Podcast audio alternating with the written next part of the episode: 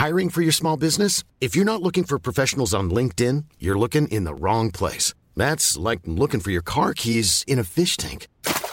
LinkedIn helps you hire professionals you can't find anywhere else, even those who aren't actively searching for a new job but might be open to the perfect role. In a given month, over 70% of LinkedIn users don't even visit other leading job sites. So start looking in the right place. With LinkedIn, you can hire professionals like a professional. Post your free job on linkedin.com slash people today. Bonjour à toutes et à tous, je suis Gaël Châtelain-Berry. Bienvenue sur ce tout nouveau format. Je vous propose maintenant la version audio de mes webconférences que vous pouvez trouver sur mon site web en vidéo et en audio bien entendu sur châtelainberry.fr. L'idée, c'est en un peu moins d'une heure de traiter de façon relativement exhaustive d'un sujet. Donc c'est un format beaucoup plus long que mes podcasts qui durent en général entre 5 et 8 minutes. Donc si vous avez un petit peu de temps, je suis très content de vous faire ce cadeau. Et si jamais vous avez des commentaires, bien entendu, n'hésitez pas à les faire. Abonnez-vous à la chaîne, mettez des étoiles, faites des commentaires, histoire de faire évoluer encore et encore le format de Happy Work. Donc là, bienvenue sur la webconférence que j'avais faite sur la gestion des émotions. Eh bien, écoutez, merci beaucoup à vous toutes et à vous tous de participer à cette webconférence consacrée à un sujet qui est, ma foi, incroyablement important en ce moment, euh, les émotions et comment on gère les émotions. Je ne sais pas si vous avez entendu parler de cette euh, étude qui est sortie il y a une semaine. Euh, nous sommes 45%, plus de, enfin non, je crois que c'est même 49, enfin entre 45 et 50% à être en détresse psychologique du fait de la période. Euh, alors j'en ris parce que euh, mieux vaut en rire qu'en pleurer, mais c'est vrai qu'on n'a jamais vécu une période pareille, enfin en tout cas notre génération, ma génération, n'a jamais vécu une période aussi intense en termes d'émotions. C'est vraiment les montagnes russes et euh, c'est un peu déprimant parfois. Donc on va essayer de décoder pourquoi est-ce que ça nous met dans cet état-là et surtout comment est-ce qu'on peut véritablement gérer cette situation-là et comment on peut aider les autres à passer par, euh, par ces périodes et cette période si spécifique qui ne pousse pas, c'est vrai, à la grande joie. Euh, c'est le moins qu'on puisse dire. Et c'est assez intéressant parce que j'en parlais avec, euh, avec ma mère qui était petite au moment de la Deuxième Guerre mondiale. Elle était parisienne et elle vivait elle avait vu, elle a vécu l'occupation, et donc elle a vécu petite l'occupation de Paris par les Allemands, et elle me disait que ça lui rappelait un petit peu ça, euh, avec les couvre-feux, avec le stress de ne pas savoir quand ça finit. Donc euh, malgré tout, on va dire que la pandémie c'est un tout petit peu moins dramatique que la deuxième guerre mondiale quand même, ne serait-ce qu'en termes de nombre de morts et en termes d'implication de beaucoup beaucoup d'autres choses. Mais psychologiquement, on est dans le même genre de mécanique. Donc c'est intéressant de garder ça en tête que les mécaniques psychologiques auxquelles on est confronté actuellement sont véritablement des choses plutôt violentes. Et donc, si jamais vous faites partie de ces gens qui ont le sentiment d'avoir trop d'émotions, on n'a jamais trop d'émotions. Parce que la bonne nouvelle, c'est que nous sommes des êtres humains. Alors, je vais commencer juste par une petite question, parce que je fais généralement des, euh, des questionnaires, mais là, il va y en avoir un seul. Alors, je vois qu'il y a encore une quinzaine de personnes qui sont arrivées. Donc, pour converser avec moi, c'est la partie questions-réponses et non pas la partie conversée que j'ai totalement désactivée. Alors, euh, le sondage dont je vais vous parler, il est tout simple. C'est comment vivez-vous la période actuelle? Donc, je vous donne 10 secondes pour répondre. Est-ce que vous vous sentez au top, correct, bof, le moral dans les chaussettes? Ok, c'est en train de... Eh bien, écoutez, je vais fermer. Au top, vous êtes 0%, très précisément. Correct, 42%, donc c'est plutôt pas mal bof 50% et le moral dans les chaussettes 8%. Alors, ce qui est important, si vous êtes correct, la question c'est pas euh, pas de vous dire euh, ouais c'est cool, euh, je suis au niveau correct. C'est comment est-ce que vous pourriez passer au top? Et surtout, comment est-ce que vous pourriez aider les gens qui sont bof et encore plus ceux qui sont le moral dans les chaussettes, comment vous pourriez les aider à passer au stade supérieur? Tout le principe de la gestion des émotions, c'est toujours de regarder devant, au lieu de se dire c'est une fatalité, c'est une catastrophe ce que je suis en train de vivre, de se dire ok, je suis dans cette situation-là, même ceux, même celles et ceux qui sont dans la catégorie correcte, et de se dire ok, qu'est-ce que je pourrais changer pour passer dans super correct ou au top? Il faut jamais se contenter de ce qu'on a. Quand on parle d'émotion, euh, je ne parle pas dans la vie en général, puisque euh, je trouve que dans, ça, ça serait un sujet d'une toute autre web conférence. Dans la vie, parfois, se contenter de ce qu'on a, c'est bien. Et d'ailleurs, c'est pourquoi est-ce que je lève les yeux? Parce que devant moi, dans mon bureau, il y a une phrase que j'adore, je vais vous la lire, qui est, imprimée sur mon mur, qui est le bonheur n'est pas d'avoir tout ce qu'on désire, mais d'apprécier ce que l'on a. Vous voyez, c'est marrant, c'est j'ai jamais fait le lien, mais c'est exactement ça. Mais avec les émotions, quand elles sont négatives, il faut pas se contenter de ce que l'on a. Euh, donc, je parle surtout aux personnes qui ont le moral dans les chaussettes parce que ce n'est pas une fatalité. Euh, on est dans un pays, dans une situation où on a moyen, en agissant, en s'appuyant sur les autres, en réfléchissant comme on va le faire pendant cette web conférence, de, de progresser. Donc, en fait, on va, euh, on va avoir deux parties dans cette web conférence. Le côté comment est-ce qu'on gère nos émotions et nos stress, et la deuxième partie, ça comment est-ce qu'on essaye de réduire le nombre d'émotions négatives, de réduire leur impact. Pas de, forcément de réduire le nombre en tant que tel, mais de réduire l'impact des émotions négatives parce que toute la problématique est là. Les émotions négatives, si on leur laisse trop de place, petit à petit, vous allez avoir un tout petit truc qui va prendre une place gigantesque, voire prendre toute la place dans votre cerveau. Et c'est toute la problématique des émotions, c'est que euh, elles se calment pas. Et si jamais on les gère pas, il faut pas compter sur une émotion négative, parce que bien entendu, on va parler beaucoup plus des émotions négatives que positives. Ce que je sais pas vous, moi, les émotions positives, je trouve qu'on n'en a jamais trop. Donc, on ne lutte pas trop contre ces émotions positives, ce qui est assez, euh, ce qui est assez normal. Donc, la bonne nouvelle, quand même, dans tout ça, c'est que beaucoup d'entreprises ont réalisé que nous n'étions pas des robots. Et oui, nous avons des émotions. Et ça, quand je parle de bonnes nouvelles, et notamment pour, euh, pour les Français euh, qui sont là, parce que c'est pas tout à fait la même chose dans d'autres pays, euh, on a souvent considéré que le salarié n'avait pas d'émotion. Avant cette pandémie, le modèle du salarié parfait, c'était un peu le, vous voyez, le, le loup de Wall Street ou ce genre de concept, des personnes froides, sérieuses, qui rigolent jamais, qui pleurent jamais, qui sont, bref, des robots. C'était le modèle du bon salarié. Et là, un petit peu comme une surprise, en tout cas dans les entreprises françaises, on réalise, ah ben non, on a des émotions, oh bah tiens, c'est étrange. Mais ce qui est encore plus étrange, c'est qu'en France, on est numéro 2 mondial du burn-out. Alors, euh, je sais qu'il y a des Belges et des Suisses euh, qui, qui, regardent cette webconférence. Il y a plein de burn-out aussi en Belgique et en Suisse. Le seul pays où les burn-out sont vraiment très très faibles, c'est en Suède et au Danemark. Donc, il y a, je ne crois pas qu'il y ait des Suédois et des Danois euh, qui, assistent à cette webconférence mais tout ça pour vous dire que on a nié ces émotions pendant très longtemps et on a nié le fait qu'il fallait prêter attention.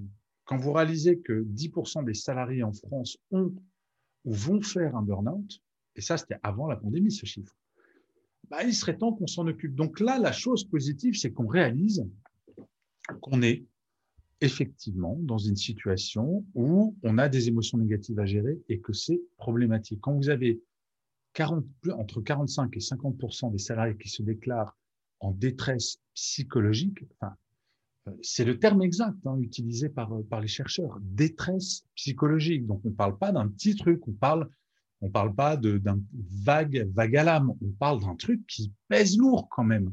Et donc bah faut agir. Mais avant d'agir, il faut comprendre comment euh, comment ça fonctionne tout ça. Alors je compare la pandémie et la période que l'on passe aujourd'hui à une maison hantée. Euh, le principe de la maison hantée, c'est de vous faire peur. Oui, ça, semble idiot ce que je vous dis, mais essayez de, vous rappeler quand vous étiez ado et que vous alliez peut-être à la fête foraine, comme moi je le faisais, et vous alliez dans une maison de thé. Moi, je détestais ça, la maison de thé. Et donc, j'avais trouvé un moyen, parce que quand on est ado, aller dans la maison hantée avec ses copains et ses copines, c'est quand même un bon moyen de faire sa frime, de montrer qu'on est, montrer qu'on est courageux, donc on va dans la maison hantée. Et le moyen que j'avais trouvé, c'était, je me disais, mais ok, je déteste ça, mais je sais qu'il y a une sortie. Et je sais que ça ne va durer que 10 minutes, un quart d'heure. Donc je peux prendre sur moi pour aller dans la maison hantée. Le problème de la période que l'on vit, c'est qu'on est dans une maison hantée qui nous fait super flipper, mais on ne sait pas combien de temps ça va durer. Et ça fait quand même plus d'un an qu'on est dans cette maison hantée. Alors, oui, il y a les vaccins euh, qui nous permettent de se dire, il y a peut-être une porte de sortie, mais vous avez dans les médias pas mal de gens, je sais pas s'ils sont sérieux ou pas, on n'en sait rien. C'est tout le problème est là, c'est que ça devient anxiogène, qui vous disent, oui, mais oula, il y a le variant brésilien qui va faire que, en fait, ça va pas marcher. Donc, premier conseil pour lutter contre l'effet maison hantée, ne regardez plus les chaînes info. Je rigole pas du tout. Il faut arrêter de regarder les BFM, les LCI, les CNews et compagnie, parce que ça génère des émotions négatives. J'ai travaillé dans les médias pendant plus de 20 ans. J'ai été chez, oh, je crois que c'est la première fois que j'enlève mes lunettes pendant une webconférence. Je vous vois tout flou, là. Euh, j'ai travaillé pendant plus de 20 ans dans les médias, chez TF1, chez Énergie, chez Canal+. Euh, le métier des médias, c'est pas de vous remonter le moral, en tout cas avec les infos, parce que ce qui fait de l'audience, ce sont les nouvelles négatives. C'est ça qui fait de l'audience. Et vous allez comprendre pourquoi. Peut-être dans, cinq minutes, je vais vous montrer euh, euh, comment ça fonctionne. Bref, on est dans une maison hantée. On a peut-être une porte de sortie, mais toute la mécanique qu'il va falloir mettre en place maintenant, ça va pas être vous de créer une porte de sortie de la maison hantée, parce que, enfin, sauf s'il y a des chercheurs euh, qui peuvent nous promettre demain de faire disparaître la pandémie, on n'y peut pas grand-chose à cette pandémie. Vous savez, c'est comme Sénèque qui disait, euh, alors j'ai pas, j'ai jamais le phrasé exact de cette phrase, mais j'adore la phrase, c'est on peut pas empêcher qu'il y ait un orage et donc il faut apprendre à danser sous la pluie. Et c'est exactement ça ce qu'on dit. Moi, je peux pas faire disparaître la pandémie. Par contre, je peux m'envoyer des ondes positives, je peux mettre de la lumière, ce que j'appelle mettre de la lumière dans la maison. Il faut créer toutes ces occasions de créer de la lumière. Mais pourquoi je parle de mettre de la lumière dans la maison hantée Qu'est-ce qui nous fait peur dans une maison hantée, dans une fête foraine? Réfléchissez. Ça va être un pauvre squelette en plastique qui va nous tomber dessus avec un énorme bruit. Et ça, parce qu'on l'a pas vu venir, parce qu'il fait sombre dans la maison hantée. Imaginez une maison hantée avec plein de lumière dedans. Ben, le squelette en plastique, vous le voyez 10 mètres à l'avance, donc vous voyez qu'il est faux, et quand il va vous tomber dessus, vous l'aviez vu avant, donc il vous fait pas peur. Ben, le principe de la période qu'on vit actuellement, pour gérer nos émotions négatives, si jamais c'est votre cas en ce moment d'être euh, angoissé par la période, ça va être d'aller chercher des émotions positives. Parce que, en fait, toute la problématique, comme je vous le disais, et c'est le principe des chaînes info, nous sommes trois fois plus sensibles aux émotions négatives qu'aux émotions positives. Et ça, c'est ce qu'on appelle le biais négatif que l'on a. Et ça, c'est pas euh, c'est pas une invention, puisque c'est vraiment des chercheurs extrêmement sérieux qui ont expliqué que, en gros, si vous êtes là, si je suis là, c'est parce que nos ancêtres les hommes et les femmes préhistoriques avaient ce biais négatif. Et je vais vous montrer une slide qui est toute simple, que j'adore. Je dois bien vous avouer que j'aime beaucoup, beaucoup cette slide. Hop, la voilà. Donc, imaginez, vous êtes un homme préhistorique ou une femme préhistorique, et vous êtes dans votre grotte. Et là, vos, collègues hommes et femmes préhistoriques disent, euh, dis donc, il serait temps que tu ailles chercher à manger parce qu'on crève de faim. Donc vous en doutez bien, à l'époque de la préhistoire, il y avait assez peu de francs prix et de Carrefour Market, donc bah, il faut bien sortir et aller chasser. Et donc là, notre homme préhistorique, il sort. Alors si je regarde par là, c'est parce qu'il y a des, euh, mon écran de contrôle est là. Et là, il voit, bah, il y a du soleil. Il fait super beau. C'est un vrai bonheur. Notre homme préhistorique, a priori, il devrait être content, mais bizarrement, il s'en moque complètement. Puis il y a des petits oiseaux. Il y a plein de petits oiseaux. C'est super joli. Puis ils chantent. Et notre homme préhistorique, bizarrement, il s'en fout totalement. Mais vraiment, totalement. Là, je sais pas si le printemps arrive. Moi, j'aime bien écouter les oiseaux, regarder Mais lui, non. Puis la nature est plutôt belle. Il va dans la nature, puis il y a des jolies fleurs. Et puis, il y a des jolis arbres aussi. Et notre homme préhistorique, il s'en fout complètement. Ben, le biais négatif, c'est exactement ça. Pourquoi notre homme préhistorique, notre femme préhistorique, se fout totalement de toutes ces émotions positives qu'il pourrait générer? Parce qu'il fait beau, il y a des oiseaux qui chantent, il y a des jolies fleurs, et il s'en moque totalement. Pourquoi? Parce que quand il, va, quand il va chercher à manger, comme je vous le disais, il n'y a pas de franc prix, il n'y a pas de Carrefour Market, il doit aller chercher, chasser une bestiole qui peut être un mammouth, qui fait quand même à peu près 30 fois sa taille, avec quand même une petite lance. Euh, c'est pas comme s'il y allait avec une Kalachnikov ou un Uzi. Donc la bestiole potentiellement peut le tuer. Ensuite, bah, sur le chemin, il y aura peut-être des serpents qui vont vouloir euh, le piquer. Il va peut-être marcher sur des serpents ou des tarentules, ce genre de choses. puis il y a des bêtes sauvages qui, elles, vont peut-être vouloir le manger parce qu'elles ont faim. Et donc, il y a toutes sortes de bêtes sauvages qui peuvent vouloir le manger. Donc, en gros, notre homme préhistorique qui doit nourrir sa famille. je vais arrêter le partage que j'ai fini cette, cette slide. Notre homme préhistorique qui doit sortir pour aller nourrir sa famille. Non seulement, donc il doit traverser plein de dangers pour aller chasser une bestiole qui va peut-être le tuer, et une fois qu'il aura peut-être réussi à tuer la bestiole, il doit revenir à la grotte et peut-être se faire encore attaquer par d'autres bestioles qui vont vouloir lui voler ce qu'il vient de chasser. En termes de stress, comment vous dire? Oui, notre homme préhistorique ne va pas faire attention au soleil qui brille, aux petits oiseaux qui chantent, etc. Parce que c'est l'instinct de survie. Et en fait, nous, êtres humains, nous aurions hérité de cela. Et parce que l'homme préhistorique et la femme préhistorique avaient ce biais négatif, ils ont pu survivre et on peut être là. Mais on a gardé cette approche des choses. Et c'est pour ça que, en termes de mémorisation, nous mémorisons trois fois mieux le négatif que le positif. Et c'est pour ça que les chaînes d'infos vont vous balancer beaucoup plus d'informations négatives que positives parce que vous allez y être beaucoup plus sensible. Faites un petit exercice tout bête. Essayez de, je vais vous donner cinq secondes pour que vous vous rappeliez des trois pires souvenirs de votre vie. Les trois pires juste 5 secondes.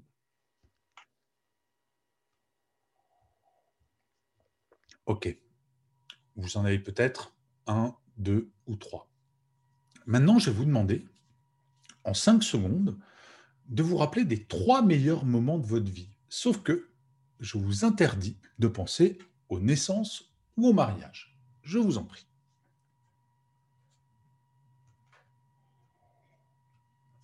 Voilà.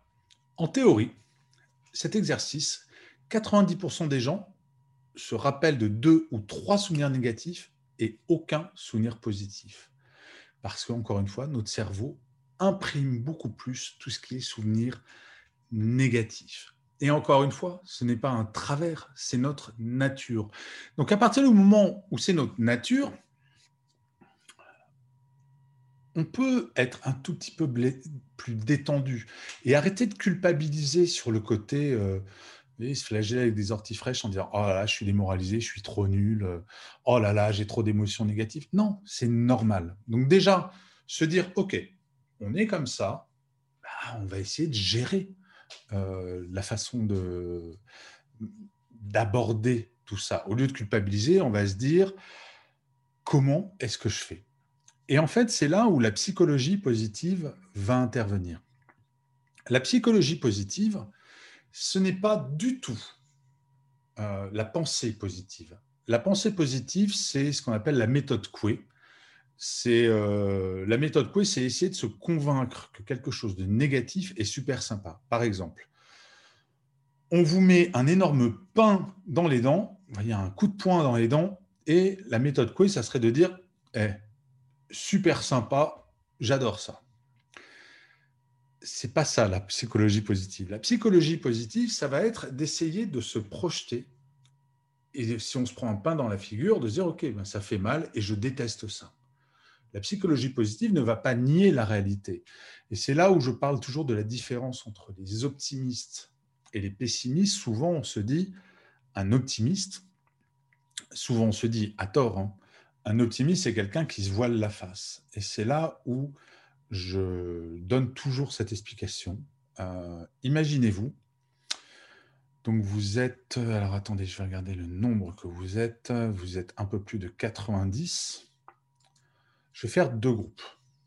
D'un côté, le groupe des optimistes et de l'autre côté, le groupe des pessimistes. Donc choisissez votre groupe, optimiste ou pessimiste. Vous avez fait un choix. Et là, je vous fais tous et toutes monter dans un hélicoptère.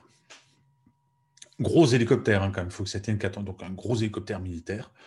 Euh, et je vous fais monter dans un hélicoptère, sauf que, bon, je ne vous l'ai pas dit, mais on est le 1er janvier, plein hiver, et on vole au-dessus du lac Léman, donc euh, énorme lac euh, à côté de Genève, et il est minuit. Donc il fait nuit, il fait froid, et vous êtes dans un hélicoptère au-dessus du lac Léman. Et là, je vous fais une sorte de petite blagounette, comme on dit.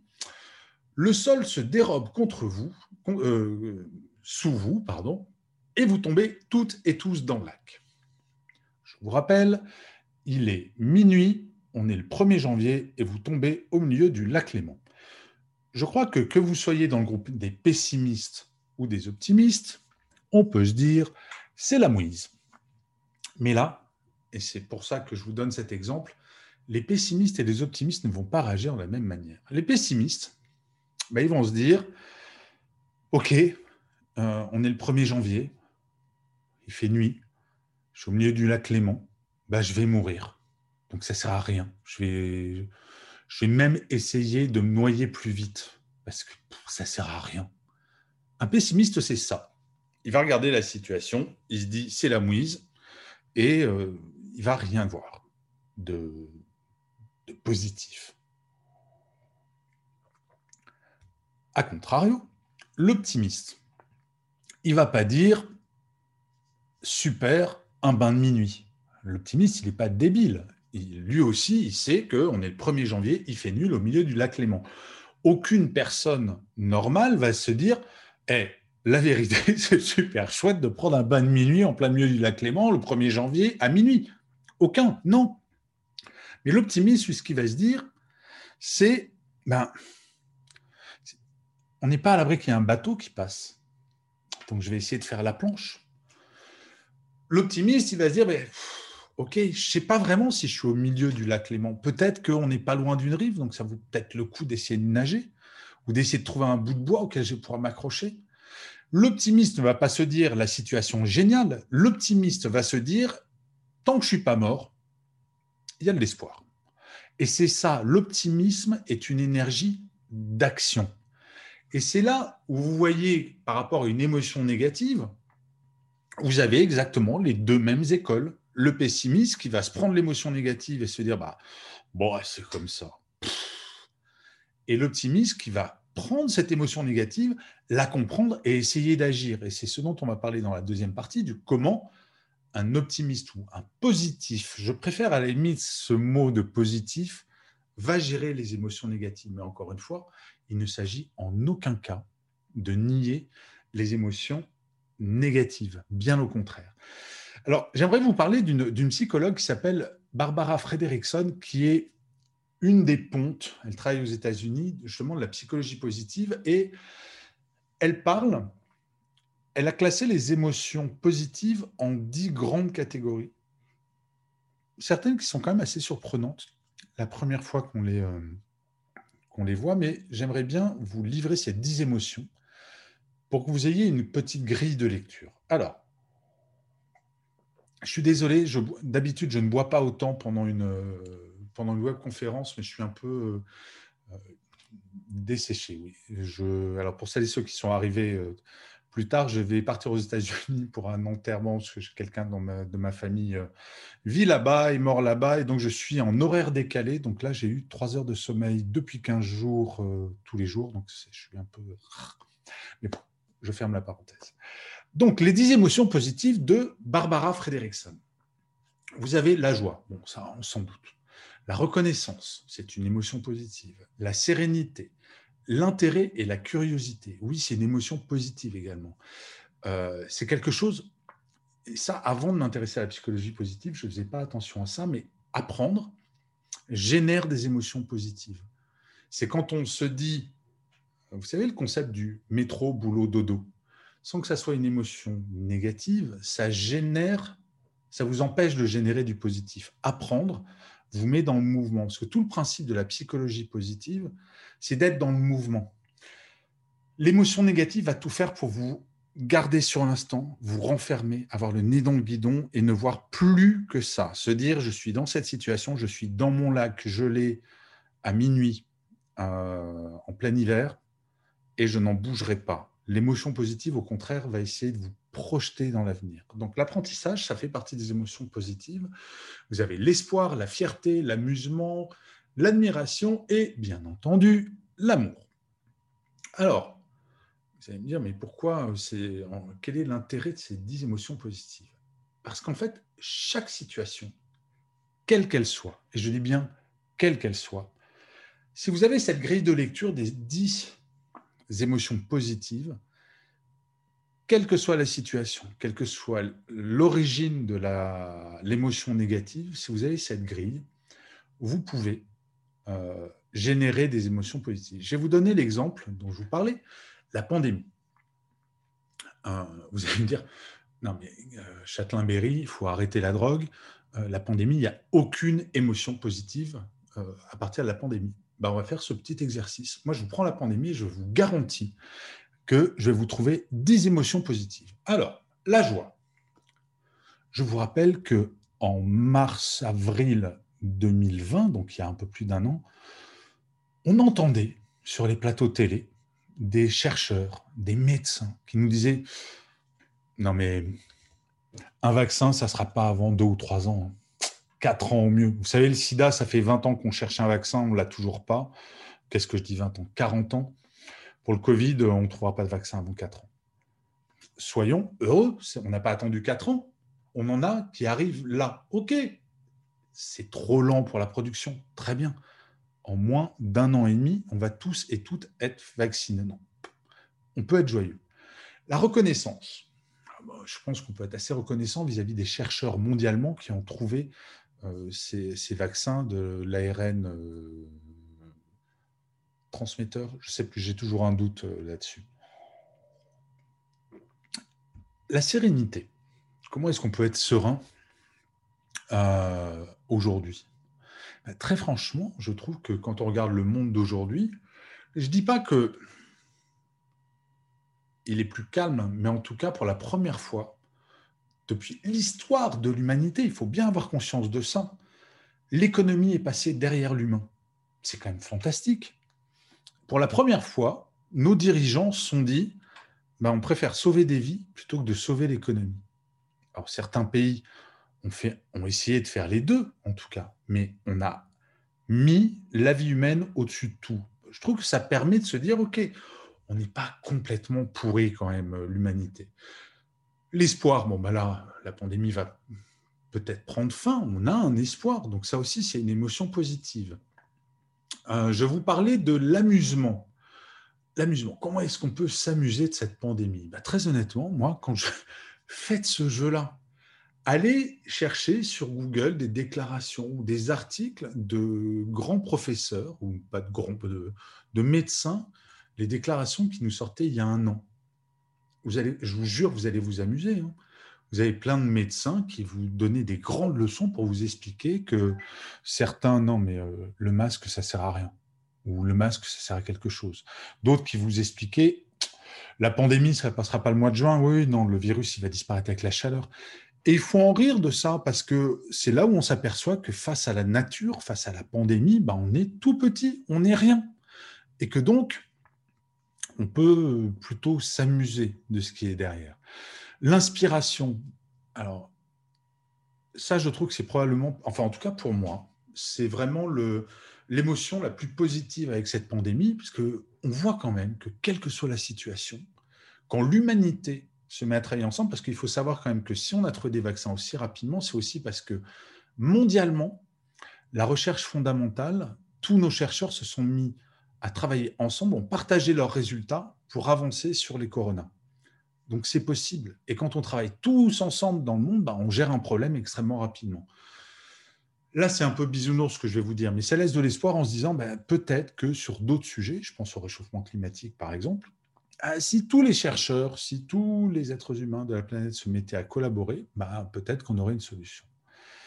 Donc, euh, oui, je trouve ça assez inspirant. Alors, l'admiration, bien évidemment, avec la pandémie, on peut ne faire qu'admirer notre euh, personnel médical, les chercheurs, les infirmiers, les infirmières, etc. etc. Et enfin, l'amour. Eh bien, écoutez, moi, je ne sais pas vous, mais moi, je, suis assez love de tout personnel médical qui fait juste un travail de malade dernièrement.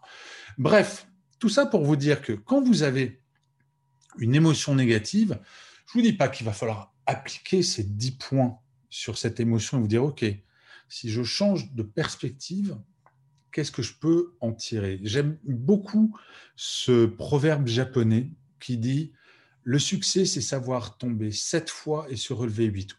Oui, c'est ça, sept fois et se relever huit.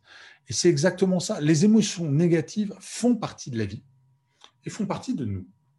Et donc, il faut les intégrer, il ne faut pas les rejeter. Et je crois que c'est vraiment la première chose dans la gestion des émotions négatives, c'est de surtout pas les rejeter, surtout pas les ignorer. Et ça, c'est vrai de nos émotions négatives et des émotions négatives des autres. Parce que c'est quoi le principe d'une émotion négative que l'on ne gère pas? Ben, C'est exactement comme une cocotte minute. Une cocotte minute, si à un moment, vous ne laissez pas échapper la vapeur, ça fait quoi? La pression monte à l'intérieur et à un moment, pouf, ça explose. Eh bien, une émotion négative, c'est pareil. Une émotion négative, si elle n'est pas traitée, elle va grandir, grandir, grandir, grandir. Et à un moment, pouf, ça explose. Alors ça peut exploser sous différentes manières. Ça peut être juste, vous mettez en colère, mais ça peut aller jusqu'au burn-out, ça peut aller jusqu'à la dépression, ça peut aller jusqu'à plein de trucs très très graves. D'où l'importance de la gérer. Bah déjà pour votre bien-être, j'ai envie de vous dire, euh, histoire de ne pas tomber dans un cercle vicieux. Alors maintenant, comment est-ce qu'on fait pour gérer ces émotions? Alors, la première chose à savoir, c'est qu'il est fondamental de verbaliser les émotions. Et verbaliser pas que en parlant. À chaque fois que vous avez une émotion négative, si c'est une émotion négative qui vraiment vous perturbe, il faut écrire euh, votre émotion, la décrire. Pourquoi vous avez eu cette émotion? Comment est-ce que vous vous sentez sur, euh, sur le moment? Le principe, c'est vraiment d'éviter le point de non-retour et surtout de ne pas considérer cette émotion négative comme une normalité. Je ne sais pas si vous connaissez un syndrome qui s'appelle le syndrome de Stockholm. Euh, le syndrome de Stockholm, c'est quelque chose qui a été découvert un peu après 1973. C'était des, euh, une prise d'otage dans une banque en 1973 à Stockholm, d'où le nom du syndrome. C'est bien fait quand même à la psychologie. Euh, et la prise d'otage assez violente, même très violente. En gros, les otages ont cru qu'ils allaient tous mourir. Et finalement, ils ont réussi, euh, les forces de l'ordre, après quelques jours, euh, quelques jours, hein, la prise d'otage, ce n'était pas une prise d'otage de quelques heures, c'est quelques jours, ont été libérés. Mais ça a été extrêmement surprenant parce que dès la libération, un grand nombre d'otages ont défendu les preneurs d'otages. Alors qu'ils avaient été violents, ils avaient failli mourir. Et en fait, le syndrome de Stockholm, c'est euh, un phénomène qui va faire qu'on va finir par aimer ce qui nous fait du mal. Et c'est un instinct de survie. Et cet instinct de survie-là, c'est parce que les otages dans la banque se disaient, bon, ben, de toute façon, on va tous mourir, donc tant qu'à faire, autant légitimer cette émotion négative en trouvant nos preneurs d'otages sympas. Vous avez même eu des histoires d'amour entre des gens qui ont été pris en otage et les preneurs d'otages quand ils étaient en prison après. Enfin, des histoires de fous. Bah, avec nos émotions négatives, on peut avoir cette même réaction de finir par les aimer parce qu'on culpabilise trop, on a trop peur de ces émotions négatives. Donc ça, c'est vraiment un phénomène psychologique qui est assez classique et qu'il faut éviter. Et on peut l'éviter grâce à quatre étapes euh, qui sont hyper simples. Et je vais vous le donner maintenant. Donc la première chose, quand on a une émotion négative, c'est de l'accepter, ce que je vous disais il y, a quelques, il y a quelques minutes. Ne jamais rejeter une émotion négative, l'accepter. La deuxième, c'est de l'analyser et d'analyser l'importance réelle de la cause de mon émotion. Parfois, on peut être ultra sensible parce qu'on a mal dormi, parce qu'on est mal luné. Ça peut nous arriver. Mais c'est pour ça que je vous dis, notez ces émotions et les évaluer et analyser l'importance réelle de la cause de mon émotion. Si vous le notez sur un papier, ça permet de redevenir un petit peu cartésien. Parce que bien entendu, l'émotion, le principe, c'est que ça va vous amener sur des, territoires émotionnels où on va plus vraiment maîtriser ce qu'on dit ou ce qu'on pense. Euh, ça vous est déjà arrivé, j'imagine, de vous engueuler avec quelqu'un. Quand on s'engueule, les émotions sont taquées et parfois, d'où l'expression, nos mots dépassent nos pensées. Parce que l'émotion est débordante et elle va faire qu'on ne se comporte plus vraiment tel que, tel que l'on est nous-mêmes. Donc, analyser l'importance euh, de la cause de l'émotion, décortiquer, c'est extrêmement important.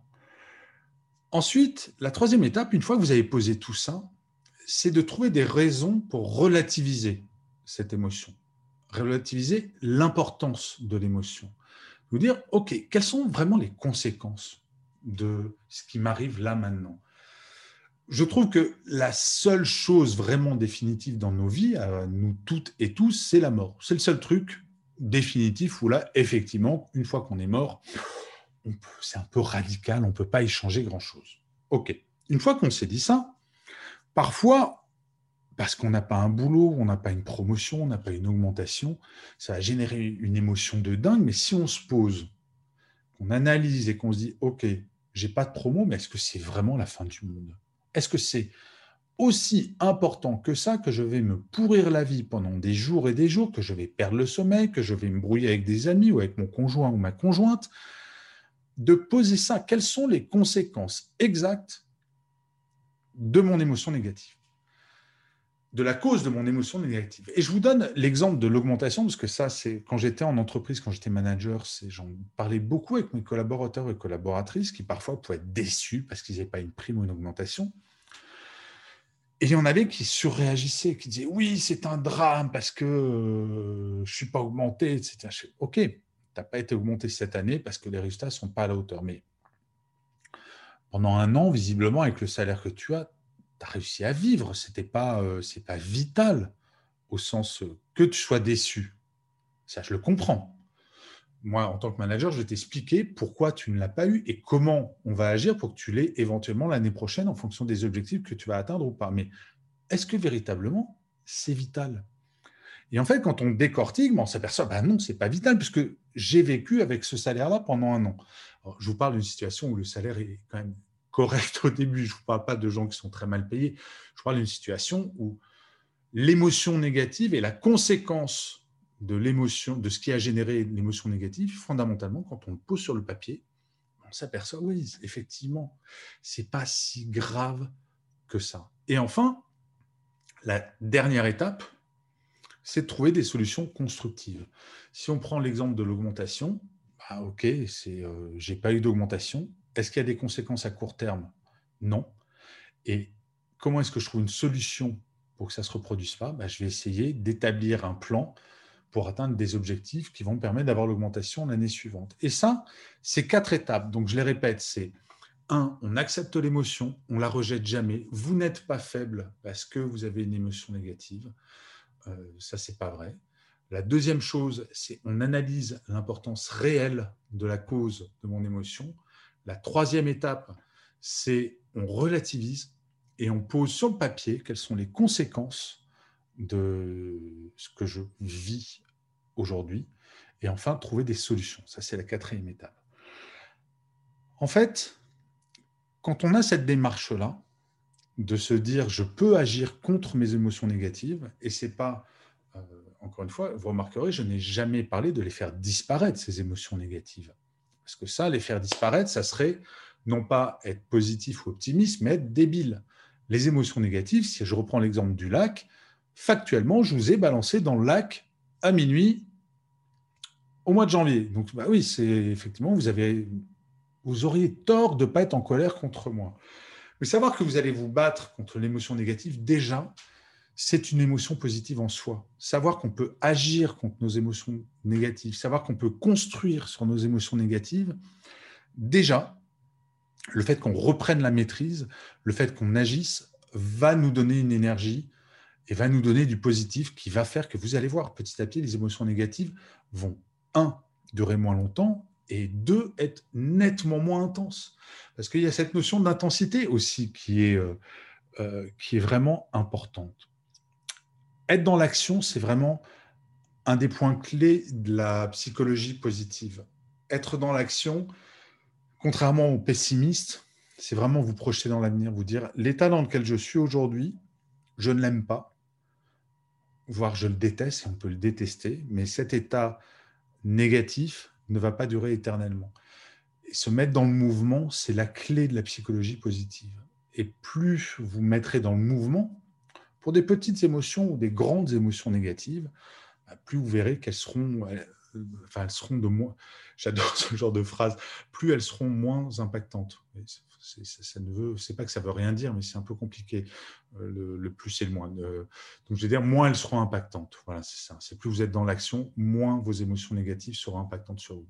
Alors comment est-ce qu'on fait pour lutter contre le nombre euh, d'émotions négatives Parce que là, on a vu comment on gère une émotion négative. Idéalement, le truc qui serait quand même génial, c'est d'en avoir de moins en moins d'émotions négatives. Et comme je vous le disais aujourd'hui, on est dans une période qui est quand même anxiogène. On ne va pas se mentir, la période de la pandémie, avec les confinements, avec la maladie, avec euh, peut-être que vous avez vu des gens qui sont morts dans votre entourage. Enfin bref, c'est joyeux comme conférence, hein, je trouve. Euh, on a plein de raisons d'avoir des, émotions négatives, mais comment est-ce qu'on peut faire pour lutter contre ça, contre le nombre bah, En fait, individuellement, il va falloir lutter contre euh, un certain nombre de choses. Par exemple, le métro boulot dodo. C'est un truc qui est horriblement déprimant. Je ne sais pas comment vous vivez, vous, le... si vous êtes en télétravail, par exemple, cette routine-là est absolument déprimante. Donc, il va falloir essayer de trouver un moyen de casser ça et de générer des émotions positives en anticipation de potentielles émotions négatives. Je m'explique. Euh, les émotions positives, on va avoir euh, des choses qui vont nous arriver euh, sans qu'on s'y attende. Ça va être un cadeau, une surprise, un coup de fil d'un ami qu'on n'avait pas eu depuis longtemps.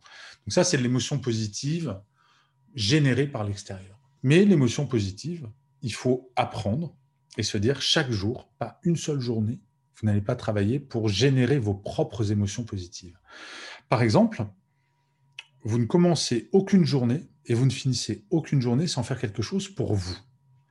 Et quand je dis quelque chose pour vous, ce n'est pas forcément des grandes choses. Ça peut être euh, si vous dites, bah moi, euh, j'adore les pains au chocolat. Bah, Qu'est-ce qui vous empêche tous les matins de manger un pain au chocolat? Et allez pas me dire, oui, mais l'été approche, il euh, faut être en maillot. On s'en moque de ça.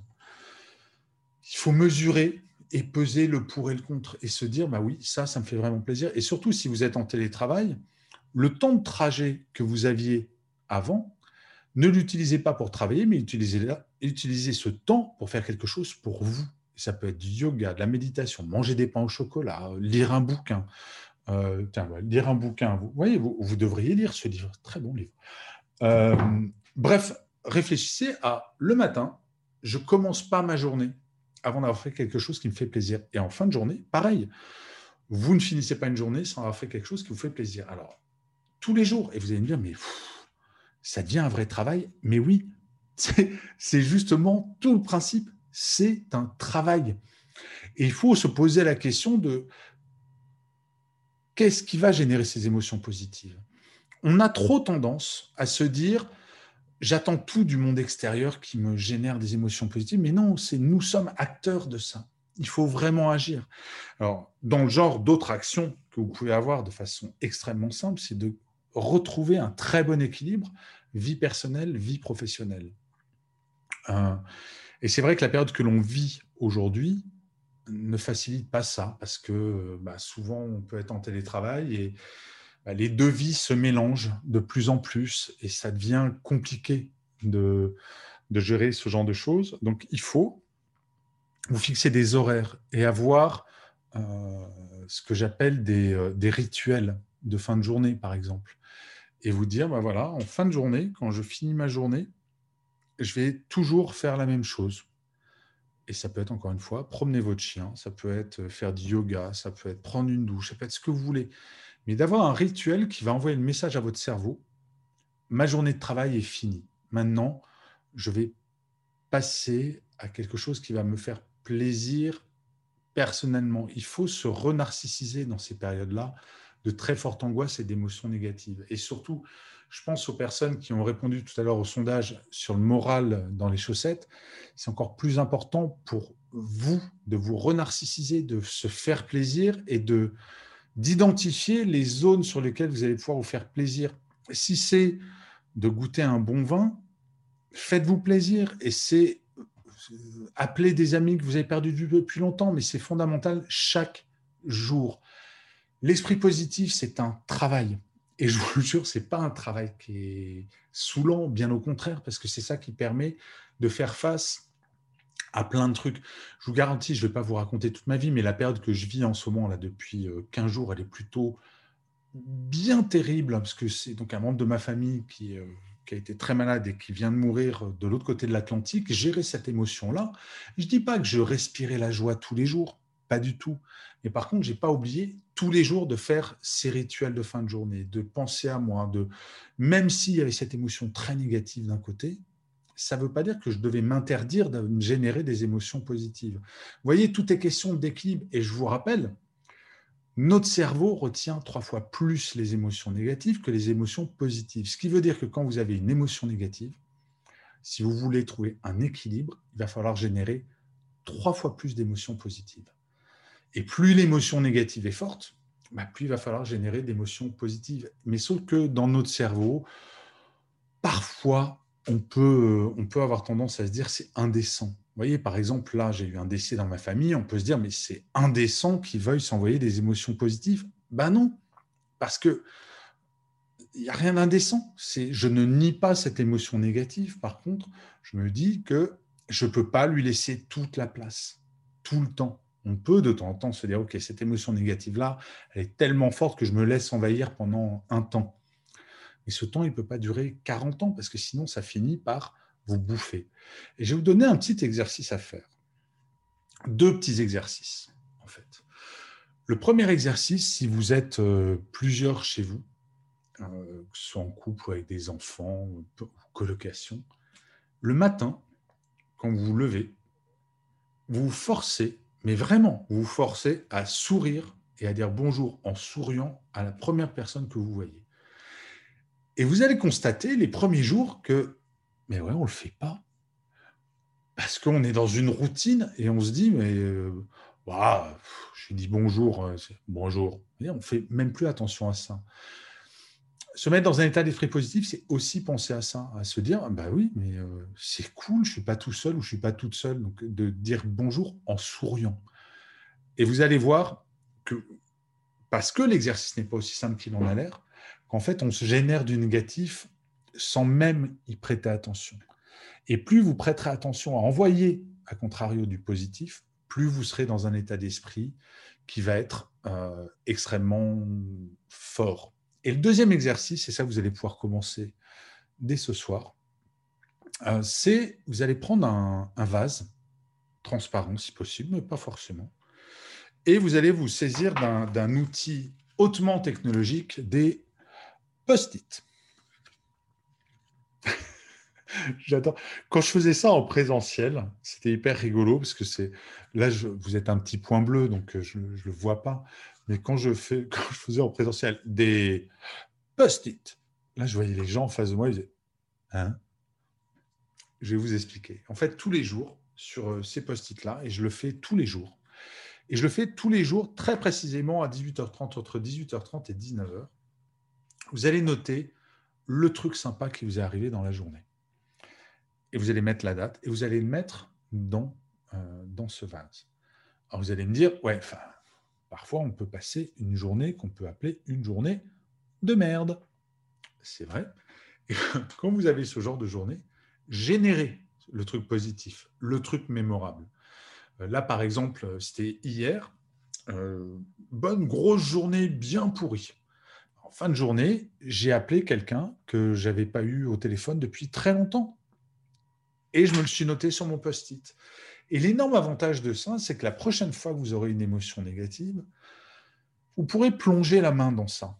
Et faites l'exercice au moins pendant un mois. Et vous allez voir que même sur un mois, vous aurez oublié certains souvenirs positifs certaines émotions positives. Et en vous remémorant ces émotions positives, vous allez voir que ça vous fera un bien fou. Et imaginez si vous avez au bout d'un an 365 post-it, au bout de deux ans, au bout de trois ans, et on oublie les émotions positives, et plus vous le ferez sérieusement, cet exercice-là, bah, plus vous aurez une collection de souvenirs que vous aurez oubliés. Ils sont quelque part dans votre cerveau. Vous allez voir, c'est hyper intéressant, même au bout de 30 jours. Vous allez voir comment on oublie des trucs et que c'est incroyablement plaisant quand on plonge la main dans le, dans le pot et se dire ah, c'est vrai, j'ai fait ça ou j'ai eu ça. Et c'est génial comme sentiment. Vous voyez, ça va vous coûter un investissement de dingue, des post-it et un stylo, et ça marche de façon extraordinaire. Euh, je pense que pour conclure cette, cette conférence, en fait, l'essentiel, c'est de ne pas considérer nos émotions comme des ennemis. Et euh, c'est pas politiquement correct de dire je me sens pas bien, je suis triste. Euh, il faut l'assumer ça. Et je crois que cette période a ça de positif, c'est que nos émotions, on admet qu'elles font partie de notre vie. Et c'est vraiment bien. Maintenant, comme je vous l'ai dit, euh, il faut savoir que on sait, euh, sait gérer. je suis en train de regarder le. Ah, Annie qui disait il n'y a plus de son, mais j'espère que. Alors, dans QR, j'espère que vous avez eu du son pendant toute, euh, pendant toute la conférence. hop, alors attendez. Là, ça, commence à m'inquiéter.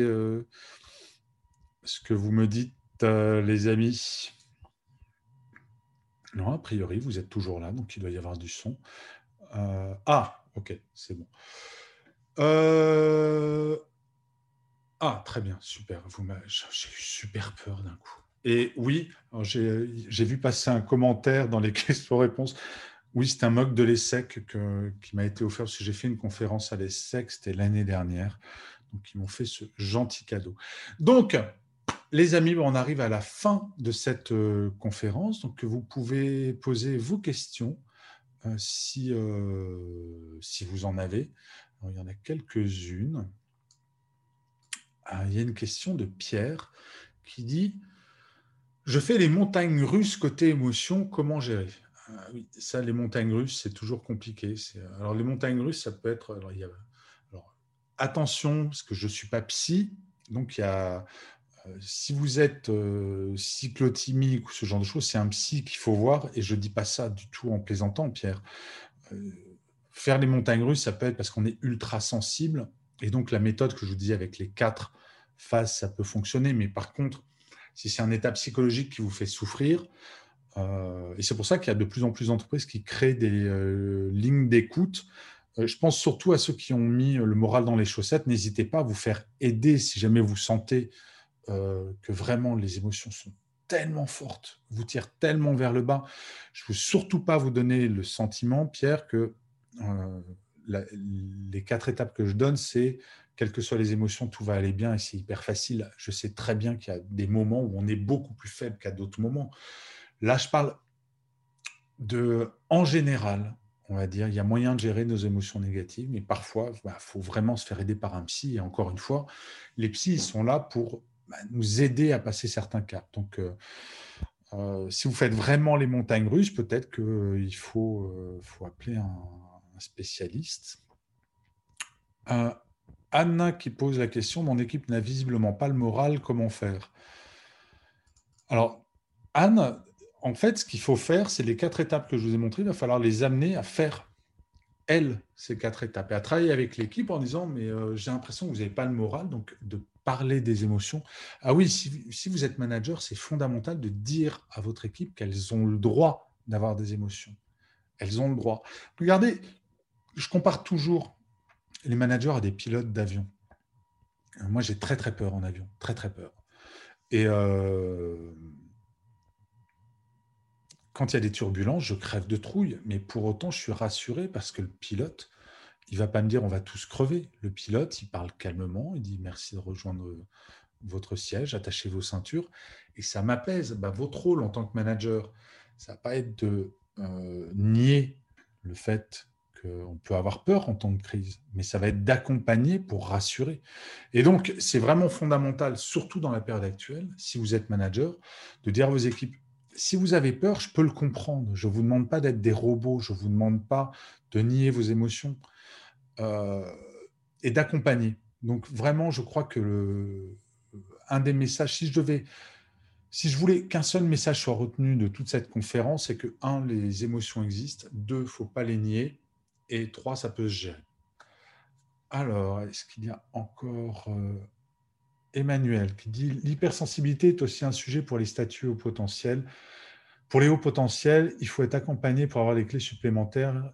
Oui, c'est vrai. Alors, euh, Emmanuel, c'est intéressant votre commentaire parce qu'il se trouve que je suis hyper concerné par l'hypersensibilité.